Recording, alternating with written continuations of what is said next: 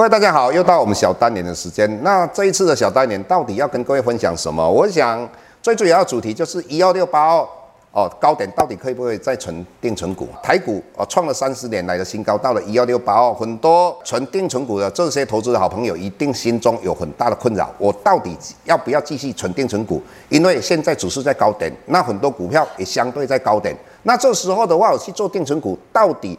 它的风险是不是非常高？哪时候必须要把这些定存股把它全部卖掉？那我们一一来跟各位分享。首先，我们要跟各位谈一个问题：不管日本、欧洲、美国，他们都实施了无限量的 QE，这个钱非常多的状况之下，才会造成各位你们看到你现在存定存台银的定存一年期的大概百分之零点八，也就是它的本利比一百多倍嘛。那你再看一下，如果你去买美国公债一年期的，它的殖利率大概百分之零点一六左右，也就是本利比它的五百多倍。那各位，相对的，我们这些不管你是金融股或是不是金融股，它本利比会会不会往上拉高？绝对会的嘛。这个是老师一个利润，所以老师第一个答案给各位的，你可以继续存定存股。第二个答案的话，老师还是一直没有变，你要存定存股，你就是必须要做金融股。为什么？各位你要了解，我们要做一个快乐的投资人，在做一笔投资的时候，你必须要很正确的思考模式。什么思考模式呢？我如果要赚赚资本利得的话，我当然要去买那些哦成长性很高的，像风力发电也是一个标股。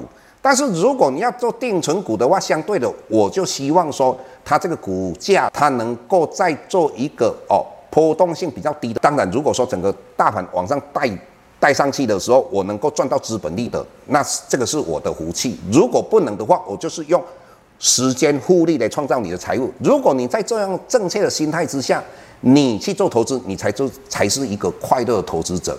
那当然，很多人都问说，现在的金融股相对的已经都涨到快要到冠状病毒之前的一个股价的高点了。就我们举个例子，一银，一银的话，七月三十一，它的股价来到二十三点六，距离我们在冠状病毒之前，它大概二十四点八，差了一块二，一块二，风险性不是很高吗？但是各位刚才已经强调过了，各位你想想看嘛，以目前你去看一下这些。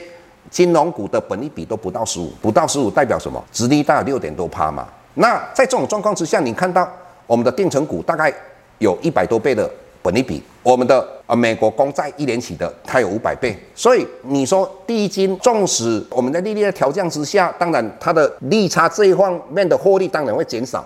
但是各位你要知道啊，这一块减少没有错啊，获利稍微会减少啊。那减少当然它的本益比就会拉高嘛。啊，本来它的本益比就会拉高，为什么？因为利率低嘛，所以一银等这些金融股的话，将来本利比会不会到二十倍、三十倍？有可能啊，因为本利比是老师一直在强调，它是相对性的去比较的。所以在这种状况之下，我个人认为你还是可以继续存定存股。第二个，你会想说，那我一直存下去，有一天它会不会崩盘？会啊，股票涨到最后一定会崩盘啊。那崩盘是哪时候？绝对不会在利率等于零。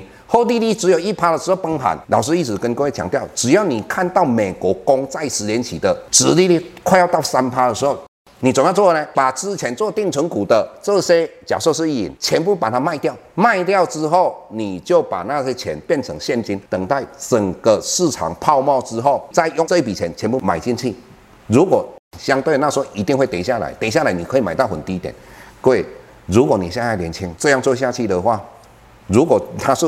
五年之后崩盘，那十年之后崩盘，最好是十年之后崩盘。为什么？你那时候存很多，那时候崩下来的时候，你一次压下去的话，可能你就可以作为你一辈子的哦退休金哦。这个是老师给各位，现在你到底要不要存定存股，哪时候要卖掉的一个很明确的答案。这个主题我们跟各位分析到这个地方，如果。